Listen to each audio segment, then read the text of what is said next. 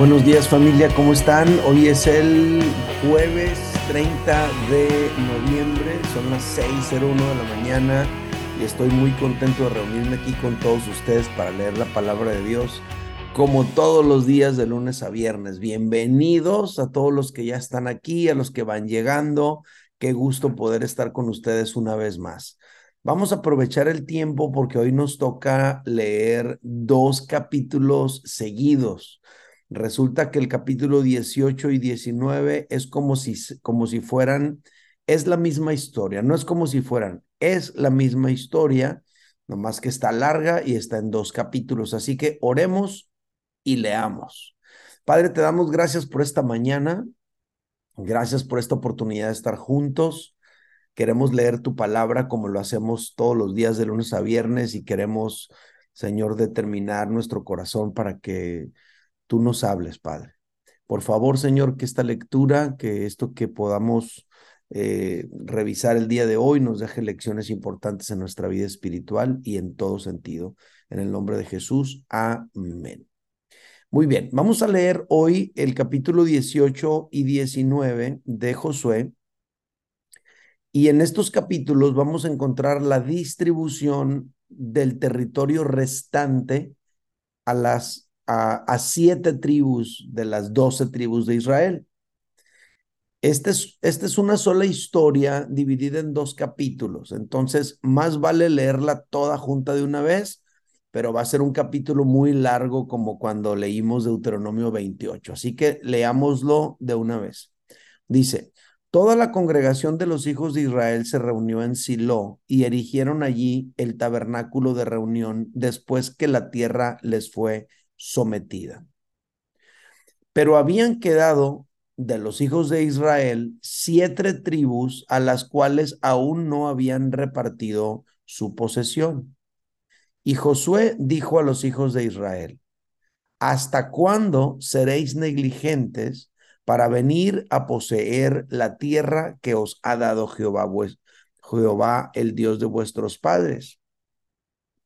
Señalad tres varones de cada tribu para que yo los envíe y que ellos se levanten y recorran la tierra y la describan conforme a sus heredades y vuelvan a mí. Y la dividirán en siete partes y Judá quedará en su territorio al sur y los de la casa de José en el suyo al norte vosotros pues delinearéis la tierra en siete partes y me traeréis la descripción aquí, y yo os echaré suertes aquí delante de Jehová nuestro Dios. Pero los levitas ninguna parte tienen entre vosotros, porque el sacerdocio de Jehová es la heredad de ellos. Gad también y Rubén y la media tribu de Manasés ya han recibido su herencia al otro lado del Jordán al oriente, la cual les dio Moisés, siervo de Jehová.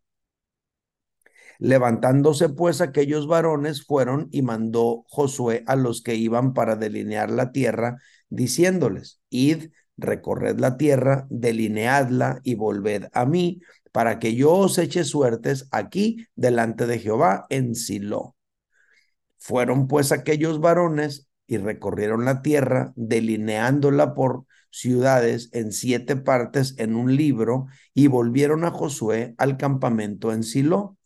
Y Josué les echó suertes delante de Jehová en Silo, y allí repartió Josué la tierra a los hijos de Israel por sus porciones. Ok, a partir de aquí, en el versículo 11 del capítulo 18, empieza la repartición de la tierra yo les voy a leer la primera, que es la de Benjamín, nada más, y les voy a indicar cuáles son las siguientes tribus que recibieron, que es idéntico, obviamente cada una con diferentes nombres, y luego vamos a leer el final del capítulo 19. Así va a ser. Versículo 11. Y se sacó la suerte de la tribu de los hijos de Benjamín, fue la primera de las siete, conforme a sus familias y el territorio adjudicado a ella quedó entre los hijos de Judá y los hijos de José. Fue el límite de ellos al lado del norte desde el Jordán y sube hacia el lado de Jericó al norte. Sube después al monte hacia el occidente y viene a salir al desierto de Betabén. De allí pasa en dirección de Luz, al lado sur de Luz, que es Betel, y desciende de Atarot, Adar, al monte que está al sur de Bet Jorón, la de abajo, y tuerce hacia el oeste por el lado sur del monte que está delante de Bet Jorón al sur, y viene a salir a Kiriat Baal, que es Kiriat Jearim, ciudad de los hijos de Judá. Este es el lado del occidente. El lado sur es desde el extremo de Kiriat Jearim y sale al occidente a la fuente de las aguas de Neftoa y desciende desde el límite al extremo del monte que está delante del valle del hijo de Inom, que está al norte en el valle de Refaim. Desciende luego el valle de Jimom al lado sur del Jebuseo y de allí desciende a la fuente de Rogel. Luego se inclina hacia el norte y sale a, a Ensemes y de allí a Gelilot, que está delante de la subida de Adumín, y desciende a la piedra de Boham, hijo de Rubén, y pasa al lado de al lado que está frente del Arba y desciende al Arba y pasa el límite al lado norte de Bet Ogla y termina en la bahía norte del Mar Salado a la extremidad sur del Jordán. Este es el límite sur. Y el Jordán era el límite al lado del oriente. Esta es la heredad de los hijos de Benjamín por sus límites alrededor conforme a sus familias. Las ciudades de, lo, de la tribu de los hijos de Benjamín por ciudades fueron Jericó, Bet Ogla, el valle de Casís, Bet Arabá, Semaraim, Betel, Abib, Pará, Ofra, Kefar, Hamomí, Ovni, Geba, doce ciudades con sus aldeas, Gabaón, Ramá, Berot, Mispa, Cafirá, Mosá, Requem, Irpel, Taralá, Sela, Elef, Jebús, que es Jerusalén, Gabá y Kiriat, catorce ciudades con sus aldeas, esta es la heredad de los hijos de Benjamín conforme a sus familias. Ok, les leí la primera de las siete. Lo mismo idéntico se repite en el capítulo 19, ah, verso 1, donde se echa la suerte sobre la tribu de Simeón.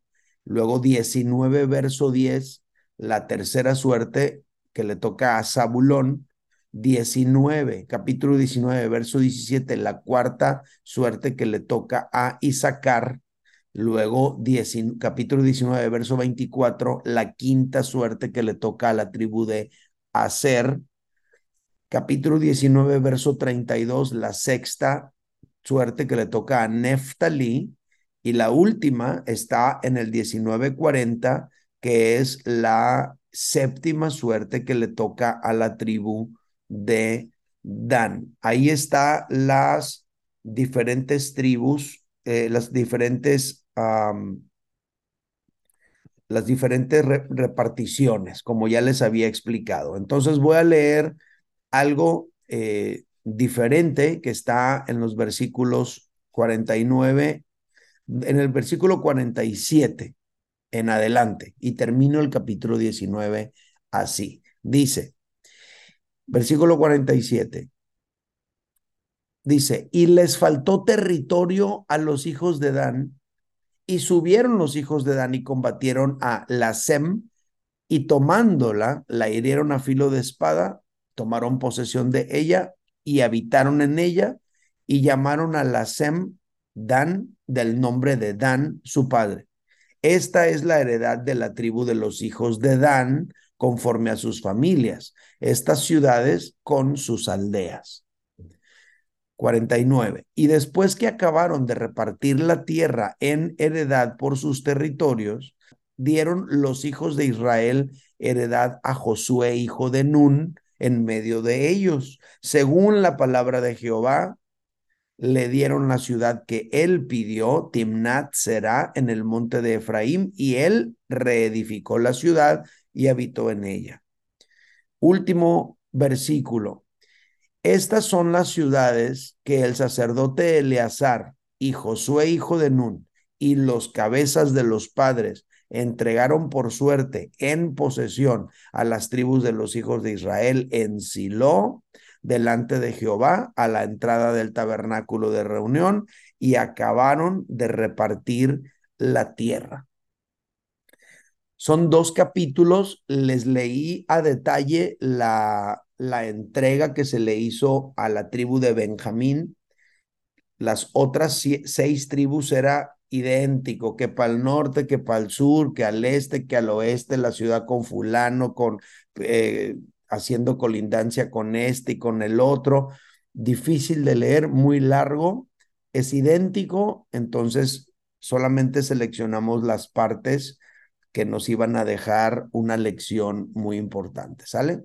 Entonces, bienvenidos a todos los que fueron llegando durante la lectura. Somos 81 personas ahora mismo. También bienvenidos a todos los que lo verán en diferido y bienvenidos a todos los que lo escucharán en Spotify. Gracias por estar aquí. Bueno, yo les voy a leer mis, mis comentarios. Lo primero que tengo aquí está en el versículo 1 del capítulo 18. Dice, toda la congregación de los hijos de Israel se reunió en Silo y erigieron allí el tabernáculo de reunión después que la tierra les fue sometida. Acuérdense que el tabernáculo de reunión era una tienda de campaña grande donde los sacerdotes recibían las ofrendas que ofrecían en sacrificio delante de Dios, los quemaban, a los, que eran holocaustos, los quemaban en el altar a la entrada y este, ahí el tabernáculo pues estaba, estaba dividido en el atrio, que era la primera parte, luego seguía el lugar santo adentro de la carpa y luego hasta el fondo el lugar santísimo donde estaba el arca del pacto, ¿no? El sumo sacerdote entraba al tabernáculo una vez al año, etcétera. Ya todo eso lo hemos leído y lo hemos explicado. Acuérdense que el tabernáculo era desmontable, entonces si el pueblo de Israel se iba a establecer en una zona, entonces ellos establecían el tabernáculo ahí. Cuando se tenían que mover, entonces levantaban el tabernáculo y avanzaban. Obviamente, después que ellos dejaron atrás el desierto e ingresaron a la tierra de Canaán cruzando el Jordán, el tabernáculo estaba desmontado y no lo volvieron a montar por años hasta que llegaron a este punto en el cual ya no estaban las, las campañas militares generales de todo el pueblo. Entonces el tabernáculo duró años guardado, pero cuando ellos lograron someter toda la, la, la, región y que dijeron, ok, ya no va a haber más campañas militares, esto ya, la guerra general grande ya se terminó, entonces, ¿qué fue lo primero que hicieron? Establecer el tabernáculo.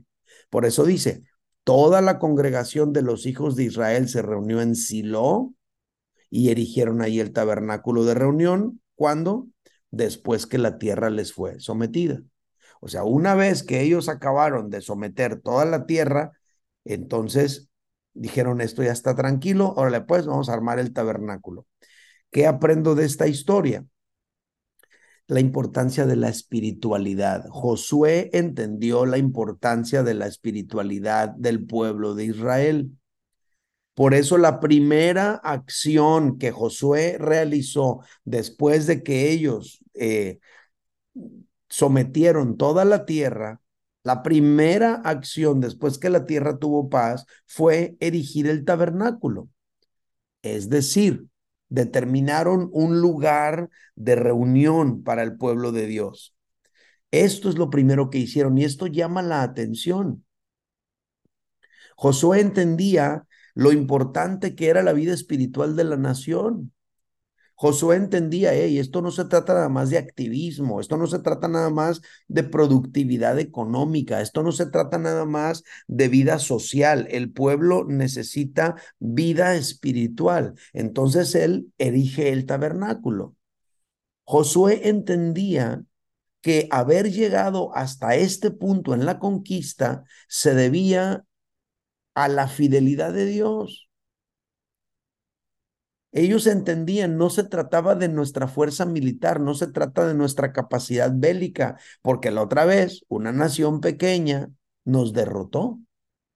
Entonces, lo que nos dio el éxito en todo este proyecto de conquista fue Dios. Entonces Josué entendía, tenemos que honrar a Dios. Y la primera acción que ellos emprenden es levantar el tabernáculo. Ahora, esto con respecto a la conquista. Entonces levantar el tabernáculo era de alguna manera un acto de gratitud para con Dios y era un acto de reconocimiento de la fidelidad de Dios. Sin embargo, Josué también entendía que para que el pueblo pudiera permanecer en paz, prosperidad y bienestar, se requería que el pueblo de Israel le diera importancia a la vida espiritual. Entonces, por esa razón, Josué, lo primero que hace cuando terminaron de someter toda la tierra fue erigir el tabernáculo de reunión. Esto nos deja una gran lección a ti y a mí tú y yo también deberíamos darle importancia a nuestra vida espiritual. Ahora, entiendo que se la damos, ¿no? Por eso estamos aquí.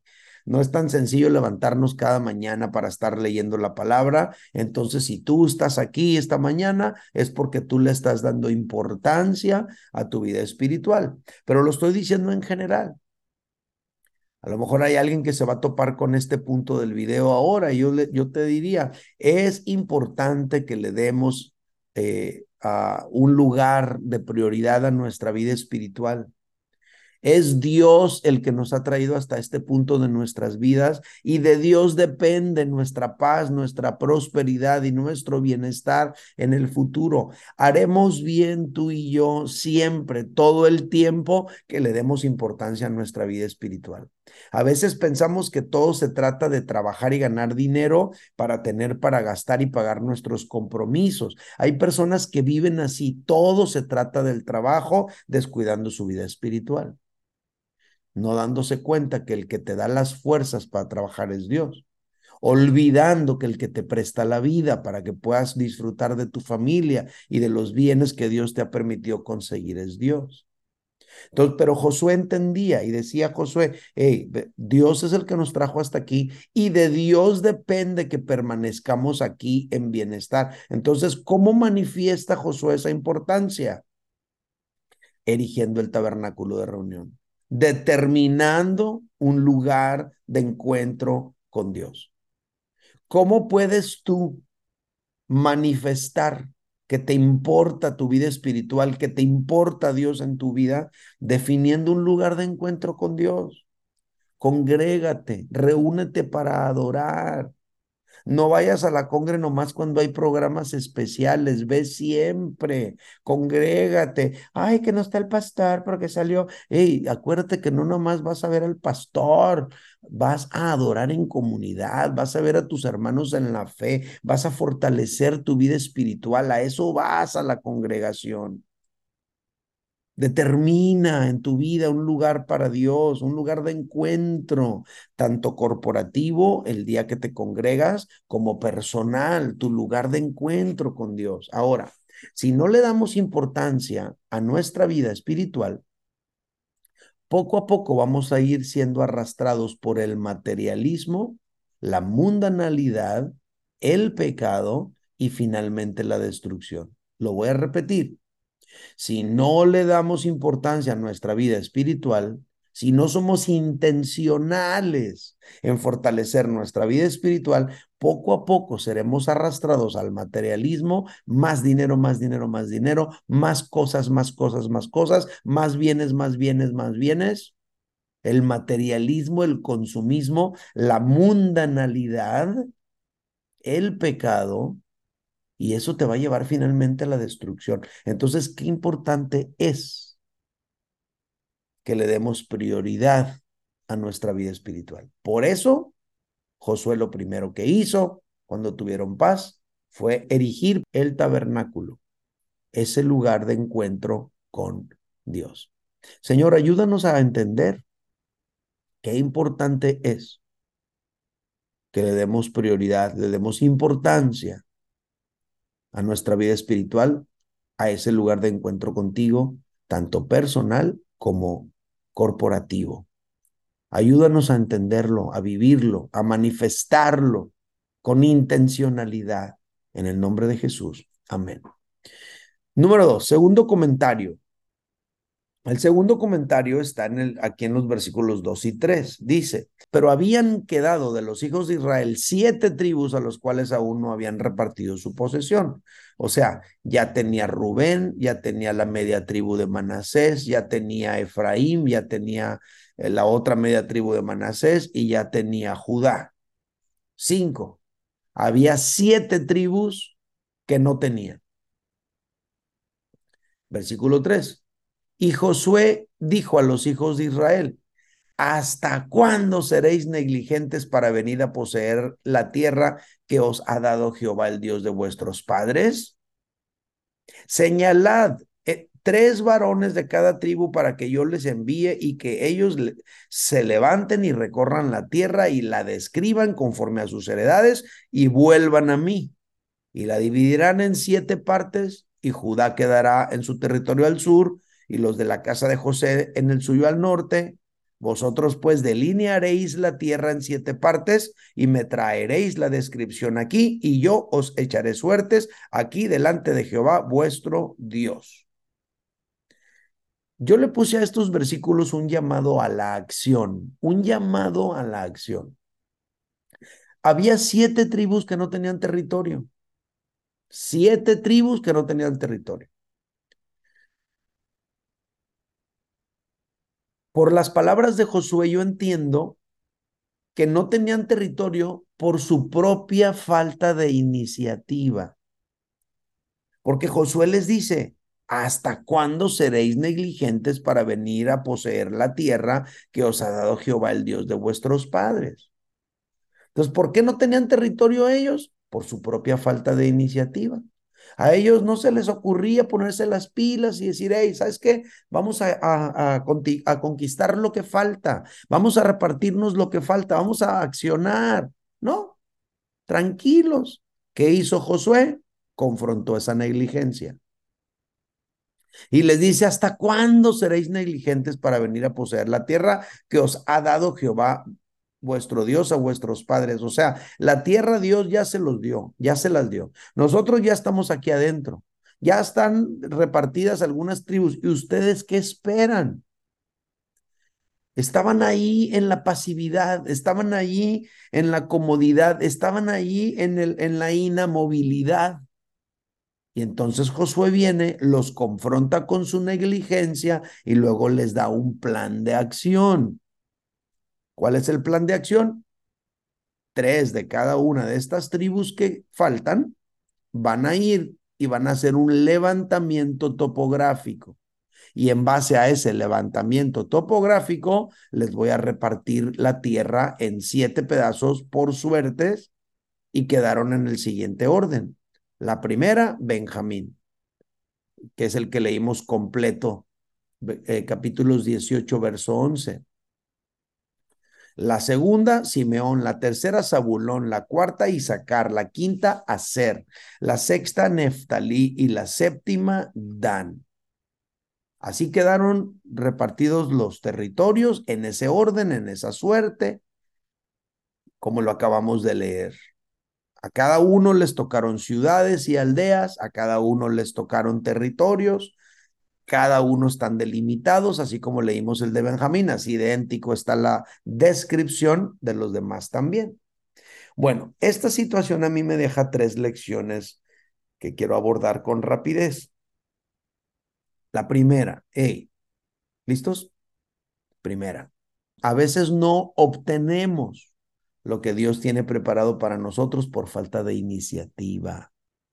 Es esa falta de iniciativa que nos sume en la pasividad, en el conformismo, en la negligencia, en la inamovilidad, en una espera interminable, cuando lo único que hace falta para que Dios empiece a moverse es iniciativa, es activar nuestra fe. Es lo que yo, es lo que yo aprendo de estas palabras, de esta situación. Estos tipos ya estaban dentro de la tierra de Canaán. Ya se habían terminado las campañas militares generales. Lo único que faltaba es que estos tipos tuvieran iniciativa. No tenían terreno porque no se ponían las pilas. Punto.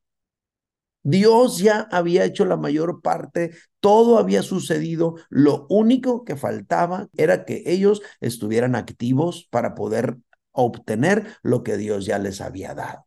Entonces, a veces tú y yo no obtenemos lo que Dios tiene preparado para nosotros por falta de iniciativa. Estás muy cómodo ahí en la congre, tranquilo, pero pues no haces nada por descubrir tus dones, no haces nada por involucrarte más, no das un paso específico por integrarte un grupo en casa, no propones que tu casa sirva para recibir un grupo pequeño, no te inscribes en los discipulados. Aquí estamos leyendo la Biblia en las mañanas, hay personas que lo único que tienen que hacer es el esfuerzo de levantarse media hora antes y tomar un tiempo para leer la Biblia con nosotros, es decir, falta de iniciativa. A veces lo único que falta para que Dios empiece a moverse en tu vida y en la mía es iniciativa, es activar nuestra fe. Y la pregunta que yo quisiera hacerte antes de ir a la lección 2 de este apartado, ¿en qué áreas de tu vida has sido negligente y falto de iniciativa? ¿En tu vida espiritual? ¿En el hogar? ¿Está tu casa en problemas serios porque ahí vas dejando para después ciertas situaciones y luego ya se te acumularon un montón de pendientes. Es en lo ministerial, terminaste una preparación bíblica, un curso de preparación ministerial, pero nomás no te has puesto las pilas para empezar a hacer algo para Dios. Es en la congregación que a lo mejor te hace falta activarte de alguna forma. Es en un tiempo, en el tiempo de calidad con tus hijos eh, tu tiempo libre lo usas nomás para estar ahí tirado en el sillón viendo Netflix en vez de hacer algunas cosas que pudieran significar una mejor conexión con tus hijos, etcétera. ¿En qué área de tu vida has sido negligente y falto de iniciativa? Piénsalo. Ahora, hablando de lo espiritual, a veces eh, queríamos, ¿verdad? Algunos tal vez me, me, lo han comentado, es que sabes que yo sí leía la Biblia, pero era bien difícil, no le agarraba la onda, muchas páginas mejor me las brincaba y, y estar leyendo la Biblia aquí en las mañanas a mí me ha ayudado. Bueno, es posible que algunos necesitaban un acompañamiento en cuanto a su vida espiritual, tal vez. Pero ¿en qué áreas de nuestra vida hemos sido negligentes y faltos de iniciativa? ¿En qué áreas? Piénsalo, manifiéstalo. Y segunda lección, en este apartado, a veces necesitamos un Josué que venga y confronte nuestra negligencia y nuestra falta de iniciativa en algunas áreas. O sea, si Josué no llega y le dice, eh, ¿qué onda con ustedes? Pues ahí se van a quedar toda la vida o qué? Aliviánense. Si no llega Josué a hablar con ellos, eh, ellos ahí se hubieran quedado a gusto. Pero Josué viene y los confronta. A veces necesitamos quien nos confronte. Me acuerdo cuando llegó aquí a vivir a, California, en esta última vez ya definitiva, pues aquí estábamos, yo tenía yo un trabajo y cómo Dios empezó a utilizar personas para llamar mi atención y decirme, hey, actívate ministerialmente, no puedes estar así nada más. Y yo estaba predicando, viajando a diferentes lugares, pero, pero como que alguien Dios usó, digo, lo voy a honrar aquí, el, pastor Javier Mendívil habló de, de, allá de Temécula, California, habló conmigo y me dijo, hey, Dios te trajo aquí con este propósito y este y este, actívate. Fue muy, muy significativo. A veces necesitamos un Josué que confronte nuestra negligencia y nuestra falta de iniciativa para hacer algunas cosas. A veces el Josué que viene y confronta mi, mi, mi, negligencia y me falta de iniciativa es mi mujer, que llega y me dice, ándale, ayúdame con esto, con aquello, ponte a hacer esto y me ayuda, me, me, me impulsa, ¿no? Bueno, tercero, número tres. Y este es para ti y para mí. Hey, a lo mejor tú conoces a alguien que ahí está bien pasivo. No tengamos temor de confrontar la negligencia y la falta de iniciativa de los demás. Sé el Josué que confronta la negligencia. Sé el Josué que confronta la falta de iniciativa de tus hijos, de un amigo, Sé el Josué que llega y habla directo al corazón de una persona y le dice, ella estuvo, aliviana, te da un paso de fe, empieza a, a congregarte en un grupo en casa, mira, ya van a empezar los discipulados ahora en enero, toma uno, sé tú ese Josué que activa a los que están ahí sin iniciativa, ¿no? Bueno, eso es el, el, la segunda, el segundo comentario que yo tenía aquí. Llevamos dos, el primero la espiritualidad del pueblo, el segundo un llamado a la acción, y les voy a mencionar el tercero. Esto ya está en el siguiente capítulo, capítulo 19. Capítulo 19, versículos 47 y 48 me encantó. ¿Saben por qué me encantó? porque ayer estábamos leyendo la historia de los hijos de José.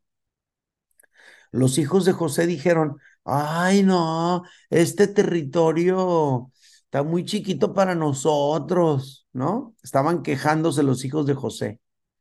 Y luego ahí los cananeos tienen carros errados y tienen una capacidad bélica más amplia que nosotros, como diciendo, Josué, haznos el paro, danos otro territorio, quién sabe, ¿no? Pero aquí hay algo que está muy interesante sobre los, la tribu de Dan. Versículo 47 dice, y les faltó territorio a los hijos de Dan. ¿Y qué hicieron los hijos de Dan cuando le faltó territorio? ¿Fueron llorando con Josué a quejarse o qué hicieron los hijos de Dan cuando le faltó territorio? Aquí dice lo que hice, lo que, lo que hicieron. Dice, y subieron los hijos de Dan y combatieron a la Sem y tomándola, la hirieron a filo de espada y tomaron posesión de ella y habitaron en ella y llamaron a la Sem Dan, le cambiaron el nombre de la ciudad, le pusieron Dan del nombre de Dan su padre. Esta es la heredad de la tribu de los hijos de Dan, conforme a sus familias, estas ciudades con sus aldeas. Entonces, ¿qué es lo que me llamó la atención? Dan necesitaba más territorio. Ellos decían, esto no es suficiente para nosotros, necesitamos más espacio. A diferencia de los hijos de José que fueron a llorar con Josué, estos en vez de ir con Josué a decirle, oye, pues no, no nos alcanza el territorio, estos tipos tuvieron la iniciativa de ir a conquistar el territorio que les hacía falta. Y esto es algo que me llama mucho la atención precisamente porque contrasta con lo que estábamos diciendo de José el día de ayer, de, los hijos de José el día de ayer. Me encanta la iniciativa de estos hombres. Y les faltó territorio a los hijos de Dan. ¿Y qué hicieron? Subieron, combatieron, tomaron, hirieron, tomaron posesión, habitaron le cambiaron el nombre. O sea, estos tipos estaban a todo lo que da, llenos de iniciativa, llenos de, de, de empuje. Entonces, ¿sabes qué? Tú y yo si tenemos el respaldo de Dios, la bendición de Dios en nuestra vida y somos gente activa, gente que se pone las pilas, gente que está desarrollando y creando, haciendo cosas, no hay límites para ti, para mí. El Señor te lleva y nos lleva de, de poder en poder, de gloria en gloria, de triunfo en triunfo, pero tú y yo tenemos que tener esa inclinación a dar pasos de fe, esa inclinación a trabajar para Dios, esa inclinación a activarnos en el reino de Dios. Y miren, hablando de que a veces necesitamos un Josué, yo me acuerdo que a finales del año pasado hubo un, un matrimonio joven que me tocó casar. Ellos me dijeron, hey, ¿sabes qué? Nosotros consumimos mucho podcast. Nosotros necesitamos, no sé, mientras vamos manejando el trabajo, lo que sea, escuchamos podcast. Nos encantaría escucharte a ti en uno.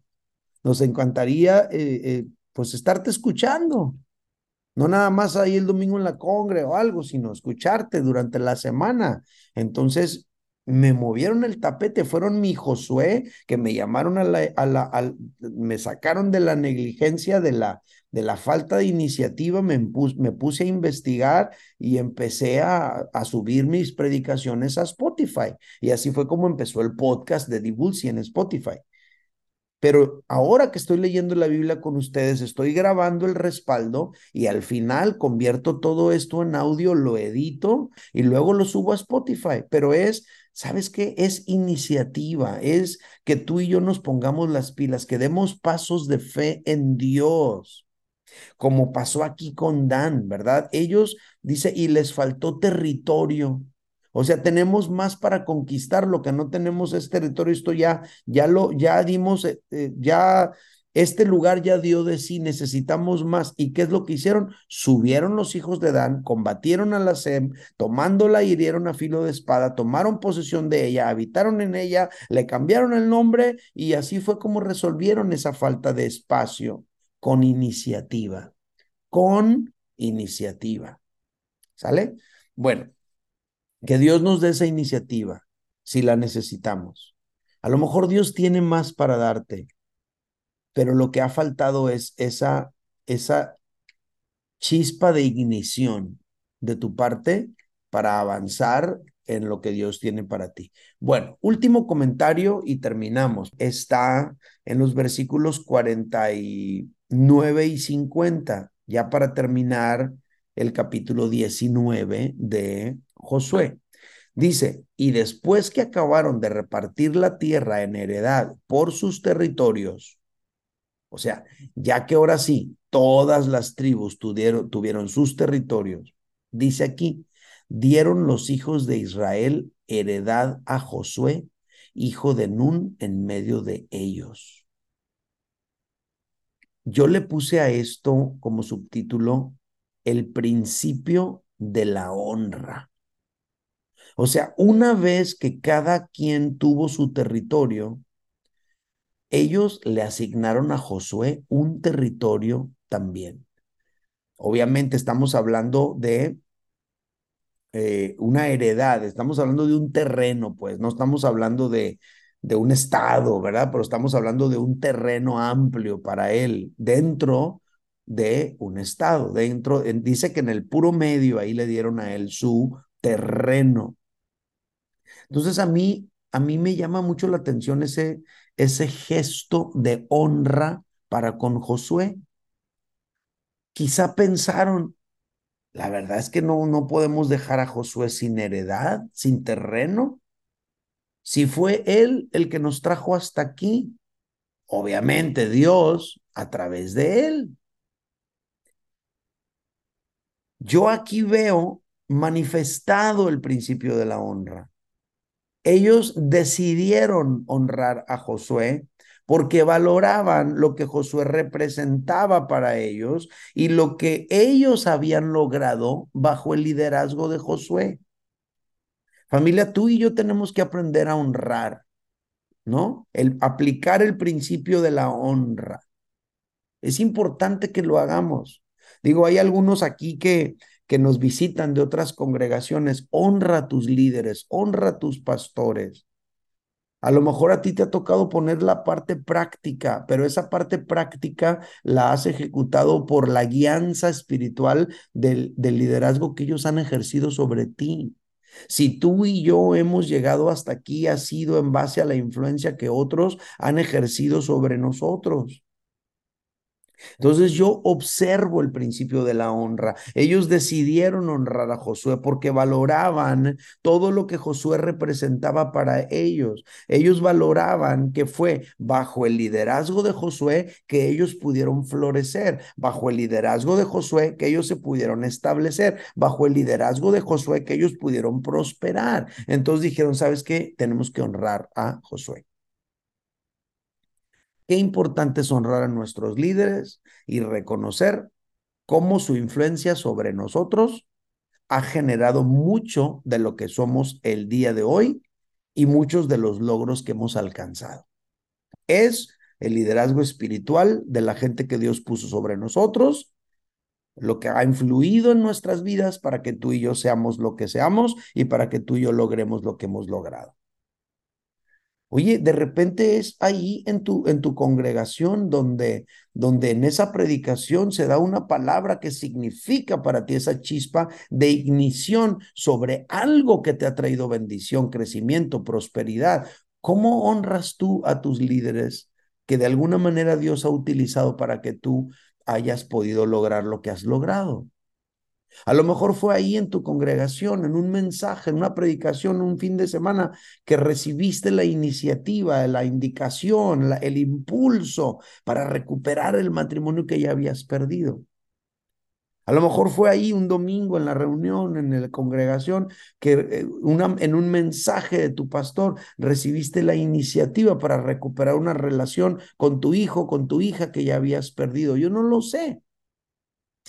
Pero lo que sí puedo darme cuenta aquí es que estos hombres de la tribu, del pueblo de Israel, decidieron honrar a Josué, reconociendo que lo que ellos habían logrado había sido bajo su liderazgo espiritual.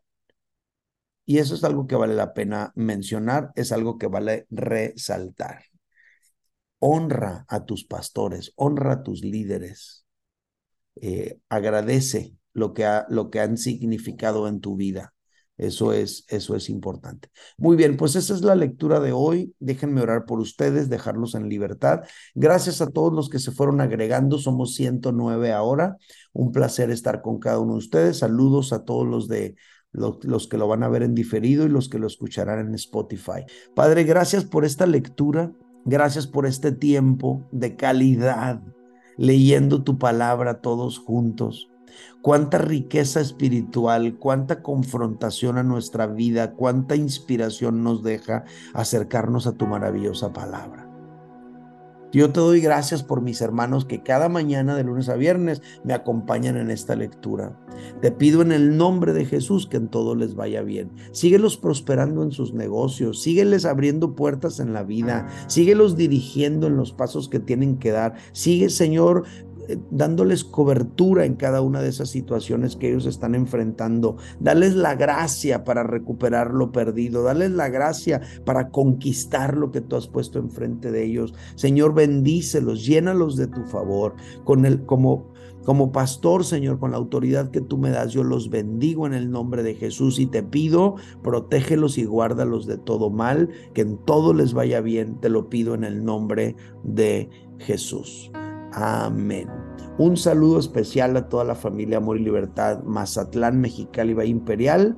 Y también un abrazo a todos los que nos visitan esta mañana de otras congregaciones y ciudades. Gracias a todos por estar conmigo. Dios les bendiga. Nos vemos mañana para cerrar semana. Bye bye.